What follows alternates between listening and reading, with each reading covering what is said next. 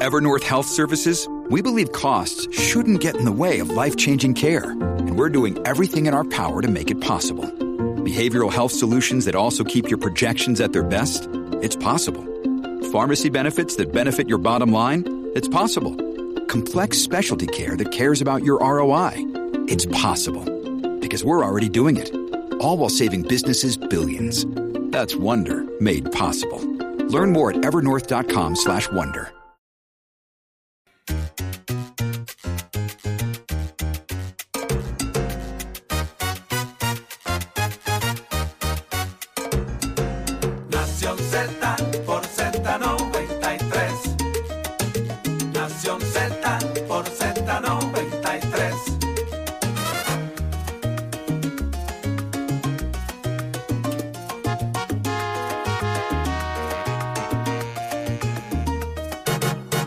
Nación Z por Z93.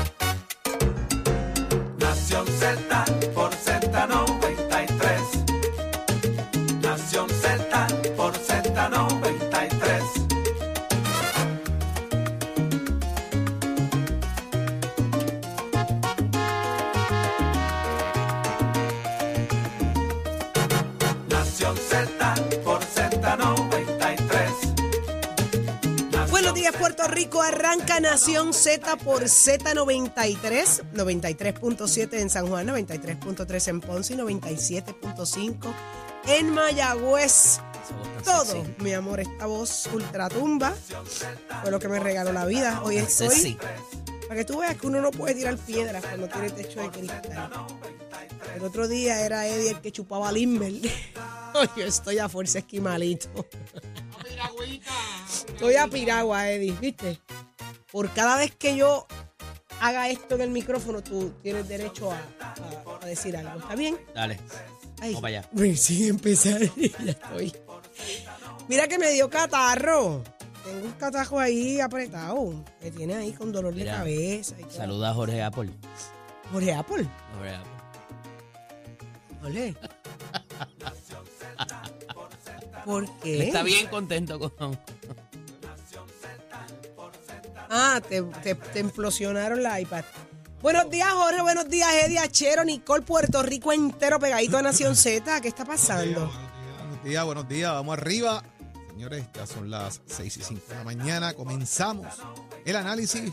Varias cositas para discutir con ustedes de lo que está pasando en y fuera de Puerto Rico, como siempre, a través de todas nuestras plataformas digitales en Nación Z por Z93, tu emisora nacional de la salsa. Como siempre, ya me invito en el 6220937. Queremos saber qué usted piensa de los temas que vamos a estar discutiendo aquí en Nación Z. Buen día, Eddie. Buenos días, Jorge. Buenos días, Saudi. Buenos días a todos los amigos que nos sintonizan dentro y fuera de Puerto Rico y a través de todas nuestras plataformas interactivas. Una nueva mañana de jueves, jueves 25 de enero del año 2024. Prestos y dispuestos a llevarle a ustedes las informaciones, las noticias, pero sobre todo el análisis que han hecho su favorito. Hágase parte de nuestra conversación al 622-0937, 622-0937. También a través del Facebook Live y del app La Música para que puedan revisitar todos y cada uno de nuestros segmentos en la sección de podcast que hay para hoy, Saudi Rivera. Hoy conversamos con el representante Ramón Luis Cruz Burgos. Eh, tenemos mucho que hablar con Ramón Luis. Vamos a ver qué será lo que está ocurriendo, qué es lo que está pasando con el asunto este de los ajustes en la ley de armas y otras cosas, porque hace tiempo que no hablamos con, con Ramón Luis. que- Secretario General del Partido Popular Democrático. Ex secretario, así mismo. es. ¿Y quién te acompaña hoy en el análisis? Como todos los jueves, el senador Nelson Cruz y también el asambleísta municipal por San Juan, el legislador municipal por San Juan, Manuel Calderón Cerame. Tenemos unas cuantas cositas que hablar con ellos, eh, particularmente acerca de este reclamo eh, de la tasa de participación laboral y el desempleo, que históricamente ha sido el más bajo desde mucho tiempo, y a esos efectos, eh, pues, eh, ¿qué, qué- qué va a propender esto o qué está incluido ahí, qué no está incluido? Nos dirán ellos dentro de un ratito. ¿Ok? También va a estar con nosotros el candidato a representante por acumulación del Partido Popular Democrático, Juan Luis Camacho, para discutir varios temas eh, de lo que está ocurriendo en el país. Aquí se, quédese conectado aquí con nosotros en Nación Z. Ella, Juan Luis Camacho. Con Juan Luis Camacho me encontré yo en la Sanse y jangueamos un montón. Ahí estaba eh, La el pregunta Juan es Luis. quién no se encontró. ¿Quién no se encontró con Juan Luis? ¿Qué? Estuvo allí los cuatro días. Yo creo que él durmió en una de las. ¿Con quién? ¿Con Juan Luis? Al lado de uno de los buzones allí. Con Juan Luis Camacho. Sí. Buena gente y tiene un corillo de amigos super nice. ¿Verdad, Nicole? Que la pasamos súper. Así que saludo a todo el corillo de los muchachos también que nos hicieron pasar eh, una tarde espectacular en el viejo San Juan, allá con las fiestas de la calle. Pero vamos, ah, ¿No te quería ir a trabajar a centro médico? Necesitan gente allí. que están necesitando gente en centro médico. en centro médico. Wow. la huelga que viene. Un Una huelga que viene esa gente.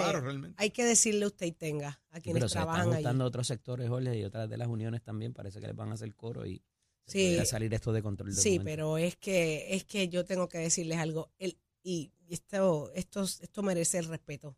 De verdad, eh, esta gente hace un trabajo extraordinario bajo unas presiones brutales, bajo unas condiciones brutales que todo el país sabe. La forma en que opera Centro Médico. Yo he hecho montones de investigaciones para Centro Médico y, y- y lo- y los enfermeros y enfermeras. Y las condiciones a veces, tú sabes. Así que hay que escucharlos, hay que detenerse y pensar qué los está motivando a esto. Y vamos a hablar de eso, de eso también más adelante. Mira, un poco el periódico Metro en la mañana de hoy eh, hace todo un despliegue en su cobertura hoy, en su, en su edición escrita, eh, del problema de salud en Puerto Rico, desde las salas de parto hasta el asunto del plan vital. eh, y quería felicitarlos porque verdaderamente ese problema, mucha gente habla, es complicado, ¿verdad? Y complejo con los programas federales, con los programas estatales, y hacen un despliegue bastante sintetizado de los problemas y los retos que enfrenta Puerto Rico. Así que Pues, está. eh, hay que exhortar a todo el mundo a que lo lea para que tenga un panorama de cómo estamos y hacia dónde vamos en términos de salud en el país. eh, Que nada nos sorprenda más Aquí adelante. hemos hablado de eso. O sea, claro, de cómo claro. hay crisis de salud mientras siguen cerrando hospitales, mientras ten- siguen habiendo Sí. problemas. O sea, ¿qué tú haces? Por ejemplo, vamos a los obstetras. ¿Y, y- y qué, qué tú haces si la gente no está pariendo? Pues antes era normal que tú tuvieses obstetras listos para, para los partos y lo demás, pero ahora, pues, si no paren, ¿qué hacen eso? ¿Qué van a hacer? Pues irse al país a buscar trabajo en otro exacto. lado. O sea, te crea un problema de verdad. E- Ese, e- el asunto de que no, esté- no, que no estén pariendo, el asunto de que sigan cerrando hospitales, cuántas camas hay disponibles por regiones.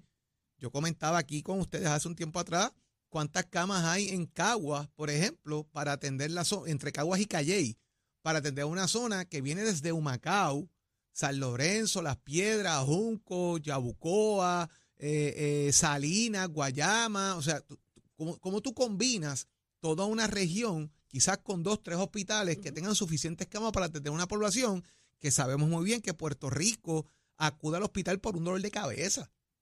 Eso está demostrado en, en los análisis que hacen cuando se gira hacia el plan médico por los servicios que la gente solicita en los hospitales. Así que tenemos un problema real y centro médico es el pulmón. Y aquí hay que poner las cosas en junta perspectiva sin tapar el cielo con la mano. La realidad es que cuando aquí comenzó el plan de la reforma de salud, que se vendieron los hospitales regionales a precio de pescado bombao, y no tapemos el cielo con la mano, es la verdad, Centro Médico se ataponó porque esos filtros que eran los hospitales regionales del gobierno evitaban que todo el mundo tuviese que llegar a Centro Médico. Funcionaban bien, tenías medicina, No. era costo efectivo y cuando vendieron los CDT lo que hizo fue que y con la tarjeta Peor todavía, pero vuelvo. O sea, tú tenías, un- una persona tuvo una situación particular que, qué sé yo, tiene una eh, fractura expuesta, ¿verdad? De alguna manera. Eh, eso tú podías atenderlo en un hospital regional. Ahora tienes que llevarlo a centro médico. Y por lo tanto, ese ataponamiento de que todo se filtra a ese centro médico complica la situación también de salud, porque tienes que ir entonces a hospitales privados que no tienen todos los recursos, que al final del día el hospital privado te dice, búscate una ambulancia y arranca para centro médico. O sea, te, te lo complican todavía más. O Y para yo otro lo viví. sitio, lo acaba de vivir Saudi viví. hace poco. o Yo sea, lo viví con mi hija. Yo lo viví con Gabriela. Gabriela se cayó de, de- de la cama poniéndose la pijama y se partió el brazo. Wow. Y entonces yo fui a un hospital inmediatamente, en un hospital privado, en ese momento que es lo que tenía disponible en, en Humacao. ¿Dónde terminó Gabriela? En centro médico, porque no hay especialistas en el país. Los especialistas los tiene el principal centro de salud de, de Puerto Rico, que es el centro médico. Entonces hubo que esperar eh, a que apareciera la persona que le iba a atender. eh, tuvo que quedarse una noche esperando a que llegara el, pediatra que fuera a atender el tema de- del brazo, de la fractura que tiene interna para poder hacer una operación, porque había que operarla. Fue un proceso bien difícil. ¿Por qué? Porque tú estás acostado en un pasillo, porque no hay donde, donde atender los pacientes, mientras siguen entrando gente quemada, con cara rota, Con con, tiro, puñaladas, con con, tiro. tiros, con cantos guindando, con eh, varillas espetadas. Y tú dices, ¿pero y qué pasó aquí? Pues hermano, ese es el día a día del centro médico de este país. Y el sistema de salud, la gente dice, no, no hay problema de salud. Lo hay. Una cosa es que tengamos un país pobre que tiene que ver con la tarjeta de salud porque no pueden costear los planes médicos en sus altos costos, versus la necesidad de un servicio de salud que sea ágil para el puertorriqueño. Una cita hoy de un especialista tarda meses. Esa es la verdad. Y usted va a hacer una cita y usted tarda meses. Con el padecimiento, con el dolor, la persona sigue deteriorándose mientras las citas siguen postergándose. Y usted llega a las 8 de la mañana porque lo citaron, es por donde llega y lo atienden a las 2 de la tarde. Usted pierde el día también en el hospital. Y todavía aquí hay gente que dice que el sistema de salud de Puerto Rico está bien. Pues vivirán en la China, porque este país está robado con el sistema de salud que tiene. Dios. Esa es la verdad. Y a eso súmale que, de nuevo, o sea, tú dices, pues, ¿y qué puede hacer el gobierno? Porque el gobierno está en quiebra, este, hay un montón de chavos de Medicare o de otros programas federales, está el asunto del plan vital, o sea, ¿cómo verdaderamente tú le metes mano a esto y cambias o regresas de alguna manera a lo que en algún momento funcionó? A eso súmale también el asunto de las aseguradoras y el pago que éstas emiten, eh, si está bien hecho, si está la facturación, todo lo demás. Eh, es un asunto muy complejo y parecería que alguien se beneficia de alguna manera con esto, y, y, y pero pende a que no pase nada, tú sabes, porque pues nos quedamos así porque todo está bien y, y, y seguimos facturando lo que estamos facturando y es el bottom line. La realidad es que este sistema se parece mucho al de Estados Unidos con la complejidad de que la densidad poblacional que en un momento tuvimos ya no existe, lo que seguimos hablando, no hay niños, no hay... Entonces, eh, eh, al final del día es una inversión que hace el gobierno o algún sistema privado. Y entonces, si no tienes demanda en unos sitios, en otros tienes demanda excesiva, entonces, ¿cómo tú controlas eso para propósitos de que, como muy bien dice Jorge, alguien en un Macao que tiene una emergencia, pues se, se tiene que mover? Ah, de lo que yo siempre he dicho, no puedes tener todos los servicios al lado de tu casa. Hay unas cosas que tienen que salir porque tienes que planificarlo de acuerdo a la población. Eh, hay unas cosas que pueden esperar un poquito, hay cosas que, es- que no. Eh, y entonces, ¿verdad? Yo, le he dicho, de donde vivía en Estados Unidos, había que guiar dos horas a veces para un hospital o para hacer otra, otro tipo de cosas, los aeropuertos, todo lo demás. Vuelvo y repito, hay unas cosas que no pueden esperar en un caso de, de un ataque al corazón, del caso de algún tipo de otro padecimiento que eh, puedes perder la vida si esperas mucho, pues definitivamente debiera tenerse. Vivimos en una isla, no es, las distancias no son tan lejos, sabemos las horas picos de tráfico, ¿verdad? Todo ese tipo de cosas puede pasar, pero al final del día también va, y es donde quiero culminar, en la planificación que tenemos de carretera, de los sitios de, de- de- servicios básicos eh, y todo lo demás, el desparramamiento también que, que ha existido en, en cuestión poblacional. La gente se ha ido de los cascos urbanos a urbanizaciones y eso pues también tiene que ver e incide sobre la provisión de servicios que el gobierno, vamos, no los tiene que dar todos no los debería estar dando todos, pero tiene que regularlos y asegurarse de que eh, la persona los pueda tener cerca, ya sea a través de las facilidades, de buenas carreteras, de buena iluminación y todo lo demás. El sistema de ambulancias, que es otra cosa que casi no se habla. Eh, y entonces eh, eh, es complicadísimo. Hay algunos eh, alcaldes que han tenido que recoger eso también dentro de sus presupuestos, Saudi, eh, para poder proveer el servicio, porque si no, Lo olvídate. hemos escuchado aquí hablar a través de Nación Z.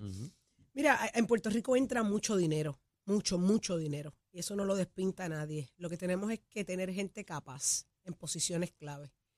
Aquí mientras se sigan acomodando al hijo de fulana, al hijo de sutano, al primo de aquel, al hermano de aquella, al, papá de aquel, mire, la política a nosotros nos arropa.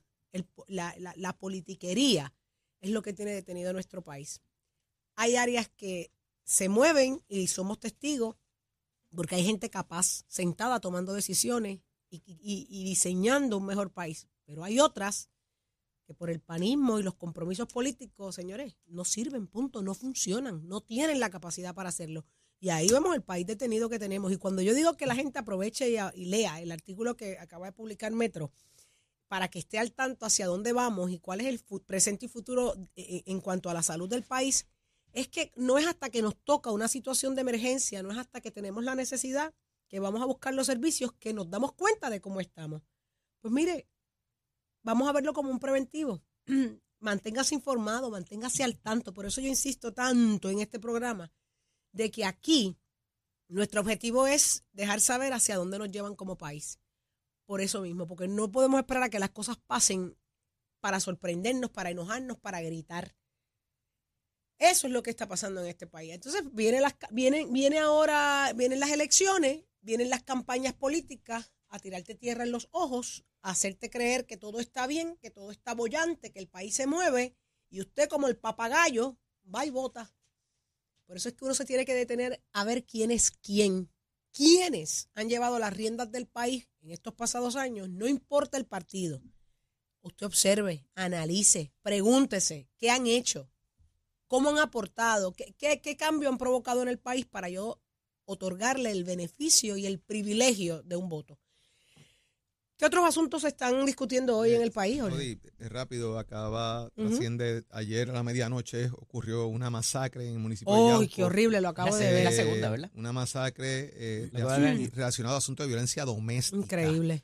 Eh, asesinan a esposa, madre de la esposa y hermana de la esposa, y luego esta persona se suicida. Esto fue en Yauco. Increíble. Eh, presuntamente la persona implicada en esto o los nombres que bien se están dando por la policía de Puerto Rico a eso a las 9.32 de la noche de ayer en el kilómetro 3.8 del barrio Caimito de Yauco. Las víctimas fueron identificadas como Linet Morales Vázquez de 30 años, Luis Miguel Morales Vázquez de 28 y Lisette Vázquez Vélez de 51. Se identifica eh, presuntamente como la persona que pudo haber cometido estos hechos que eventualmente se privó la vida de Wilfredo Irán Santiago, de 33 años. Más adelante vamos a darle un poquito más de información, porque puede que haya una persona mente. que esta familia esté relacionada a alguien del gobierno de Puerto Rico. Así que vamos a averiguar más adelante los temas, a ver si es cierto o no de que hay un vínculo con una figura eh, del gobierno eh, que esta familia haya perdido, eh, que perdió eh, a su familia. Mira, les envié ayer una noticia donde se acoge a una sentencia de un año a la madre de la niña, ¿te acuerdas que le embarazaron la niña autista que estuvieron en el hospital un, Claro, un rato? caso importantísimo. Eh, le dieron un año en probatoria con la un mamá? programa de desvío a la mamá. Eh, se le había acusado por eh, negligencia en la modalidad de maltrato por la ley 246. Se le reajusta eh, dentro de una alegación preacordada eh, con el Departamento de Justicia a la tentativa del delito y no del delito per se. Y ahí es que puede llegarse a este acuerdo. Eh, ella aduce de que fue maltratada ella y violada desde los 13 años también por un padrastro. Y todo eso, pues, llevó a que se pudiera hacer ese acuerdo con ella.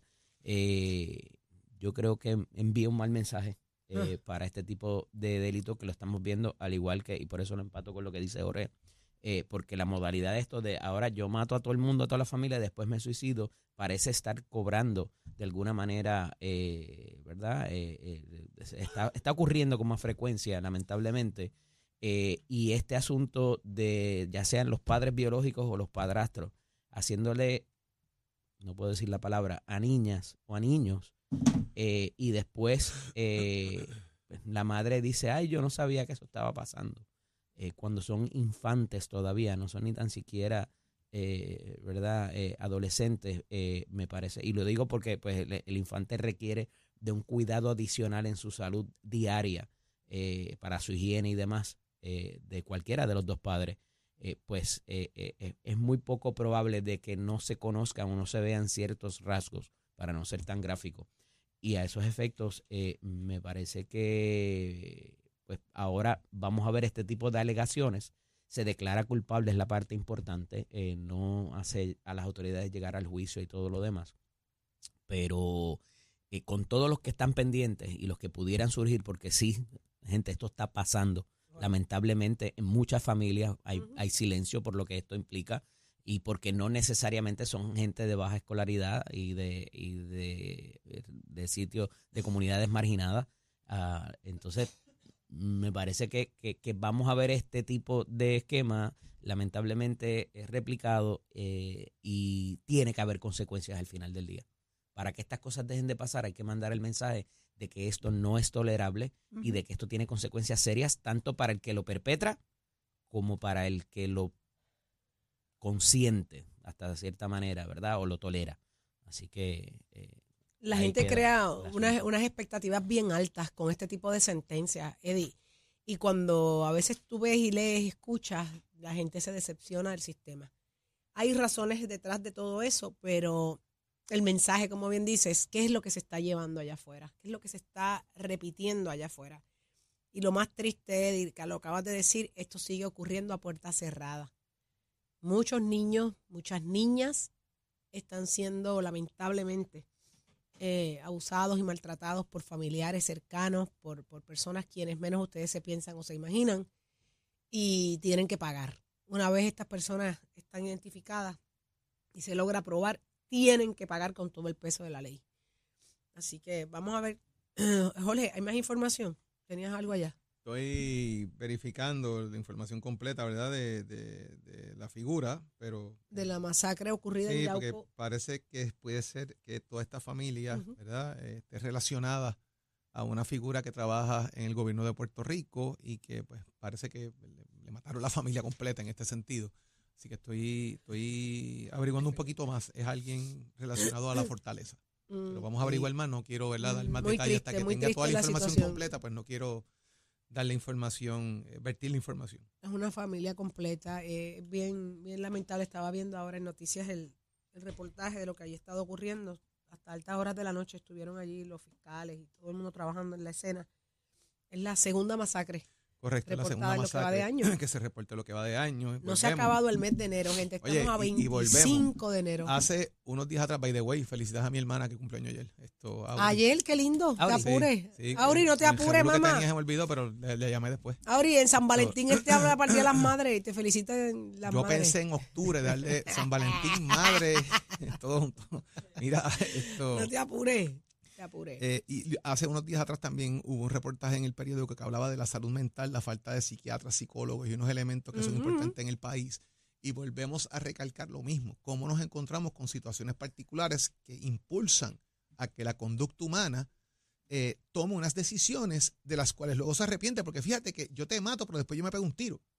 Si yo me suicido, pues, eh, literalmente te estás arrepintiendo de lo que hiciste y, y en la carga de conciencia y todo este elemento te lleva a tomar esa decisión también. O sea, hay momentos de coraje, de, De no sab- cobardía. de no saber canalizar lo que ocurre y eso es lo que tú reflejas ahí, ¿verdad? Eh, entre otros elementos que se, que se añaden a ese tipo de conducta en diferentes circunstancias, ¿verdad? Eh, y te das cuenta de lo que pasa. O sea, hay una situación social, hay una situación eh, mental en el país que hay que atender y volvemos a pasar por alto estas situaciones, Saudi. No le queremos prestar atención.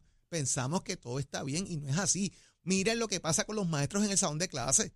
Antes uno no se atrevía a levantarle la voz a un maestro. Eso era como ofender a un padre. Hoy los estudiantes le tiran a los maestros con lo primero que tengan para atrás. No, y si, y si- Entonces y si dicen que- invitas que al papá con- y si invitas al papá a la escuela a hablar del tema, el papá No, te trata peor. Peor, te vacía las cuatro gomas el carro también el papá a ti porque invitaste al papá porque mi hijo no es así. Sí. O sea, hay una situación de no enfrentar la realidad.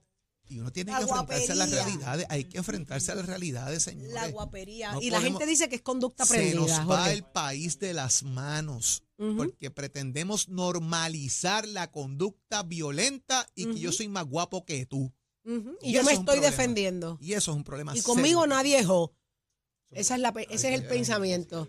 Y con mis hijos nadie. A mis hijos los toco yo, no los toca nadie. A mis hijos no los regaña nadie. Entonces déjalo. Si lo que estás criando es un, un titerito o una titerita. Entonces cuando crezca y te dejarte hagas nata a ti misma, o te dejarte hagas nata a ti mismo, te pegue dos tiros, te meta, eh, te, te quiera pasar el cajo por encima, no te quejes. Acuérdate cuando decías que eras tú la que lo criaba y eras tú la que lo, la, que- la- la- eh, eras tú el que lo enderezaba a tus hijos. Es increíble, señores. eh, esto, esto es real. Este es el país que estamos construyendo y le queremos echar a veces la culpa al sistema. No es el sistema. No es el sistema. Nosotros somos parte del sistema y tenemos que asumir nuestra responsabilidad. Todo empieza en la sistema. casa. Todo empieza en la ¿A casa. ti te enderezaron? A mí, mi ¿Qué amor, pasa? a mí a, a fuerza de paño mojado, mi amor. A mí me daban con el paño mojado, mi abuela. Mira, y me y está la llegando- amenaza era que mami viene por ahí, prepárate que se lo voy a decir a tu son- Suficiente. y también claro, era doble el castigo. Claro, era Saudi, abuela y mami. Te, voy a añadir otra. Ahora mismo, mujer herida de violencia de género en San Lorenzo. Ay, Él es un hombre muerto. Las autoridades están llegando al lugar allá en el municipio de San Lorenzo también, señor. Así que no es de un solo lado, esto está corriendo por todos lados. Y estas son las que se notifican y, vi- y se, y se pueden, eh, ¿cómo se llama? Eh, visibilizar. Las que no se enteran, que no salen a, a denunciar y, a, y a- a levantar un expediente. Qué, qué increíble. Pero eso se va a resolver ahora, Jorge, porque la comisionada tuvo una conferencia de prensa hace dos días y, y ella va a trabajar con el asunto ahora. De verdad. Sí. Debería empezar por, ¿verdad? La casa. Bueno, nosotros no tenemos ni tan siquiera ahora mismo nombrado una procuraduría. ¿Quién diría la procuraduría de la mujer ahora mismo? Nadie. ¿no? Igual, Eso igual, que la comisión, igual que la. Comisión de Derechos Civiles. Ujú, tampoco. Ta- eh, eh, cu- cu- ¿Cuántos comisionados hay allí Eddie, que no están nombrados? Cinco faltan. Imagínate tú. Cinco. O sea, los que tienen que ver por los, de la comisión que brega por los derechos civiles del país. Los comisionados no están ni en función. No te digo yo. No, Ese- no, pero es que va- vamos bien, estamos por buen camino. El país está Ni detenido. El país está detenido y lo diré siempre que los que así lo sienta. El país está paralizado. ¿Dónde está Tato Hernández? Somos deporte, dímelo Tato. Vamos arriba, vamos arriba, vamos arriba. Muy buenos días para todos, mi gente. Tato Hernández en la casa. Jorge. Jorge, Dímelo. toda la información de lo que estabas hablando ahora de esta segunda masacre está bien completa en la página del vocero para que saques toda la información de ahí y después la puedas brindar. Está toda completita ahí.